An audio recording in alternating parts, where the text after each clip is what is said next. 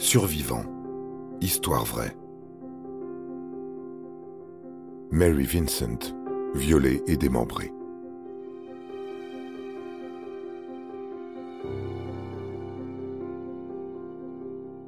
Mary Vincent a 15 ans quand elle s'enfuit de chez elle le 29 septembre 1978.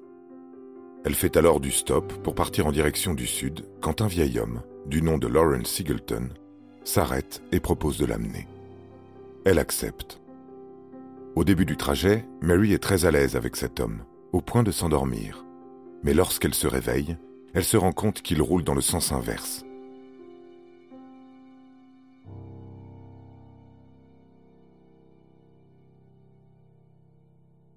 Mary commence à prendre conscience qu'elle est peut-être en danger. Lorsque Lawrence s'arrête à une aire de repos pour aller faire une pause, elle sort de la voiture et fait ses lacets pour s'apprêter à courir si sa vie est en danger.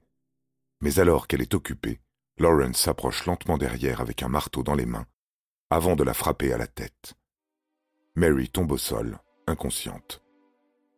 Lorsqu'elle se réveille, elle comprend qu'elle est attachée à l'arrière de la camionnette. L'homme la viole à plusieurs reprises pendant des heures. Mary crie à l'aide, en vain. Ce supplice dure toute la nuit. Le lendemain matin, Mary supplie Lawrence de la libérer, chose à laquelle il répond Si vous voulez être libéré, je vous libérerai. Après ces mots, l'homme prend une hache et lui coupe les bras. Il jette ensuite son corps nu et démembré dans le canyon d'El Puerto, par-dessus une falaise de 9 mètres. Elle survit à la chute. Mary est déterminée à avoir la justice qu'elle mérite. Elle met alors de la boue sur ses coudes et lève ses bras afin de limiter la perte de sang, puis elle grimpe cette falaise. Après plusieurs heures, elle arrive enfin au sommet et se dirige vers la route pour demander de l'aide. La voiture d'un couple s'arrête devant elle et la couvre avec des serviettes avant de l'amener à l'hôpital.